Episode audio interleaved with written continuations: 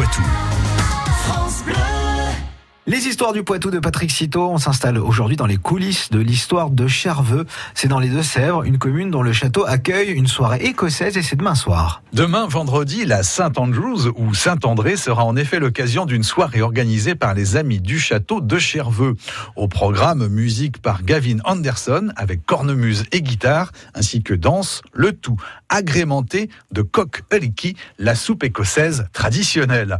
De 20h30 à 23h30, c'est toute la culture écossaise qui fera vibrer le château. Et quelle est son histoire? À l'origine, au Moyen Âge, c'est une simple motte féodale. On y trouve alors une tour de guet entourée d'une palissade construite en hauteur sur une motte de terre. Entre les mains des seigneurs de Lusignan, le lieu devient plus tard une forteresse. Au fil des siècles, elle change de propriétaire au gré des épisodes historiques qui agitent le pays. Saisi par les Anglais en 1363, le château redevient français six ans plus tard. Au XVe siècle, il appartient à la famille Chenin. La fille des propriétaires, Louise, épouse Robert Cunningham. D'origine écossaise, il est néanmoins capitaine de la garde du corps du roi Louis XI.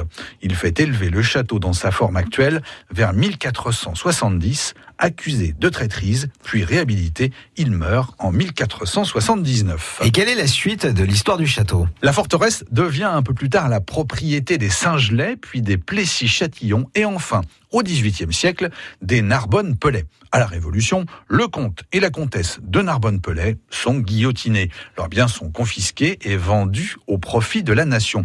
Le maire du village, Pierre Alonneau, devient propriétaire du château. Quelque temps plus tard, l'accès à l'abreuvoir, aux abords des douves, est interdit aux habitants qui ont pour habitude d'y faire boire leurs animaux et laver leur linge. La population mène alors un recours en justice pour conserver ce droit sur l'eau.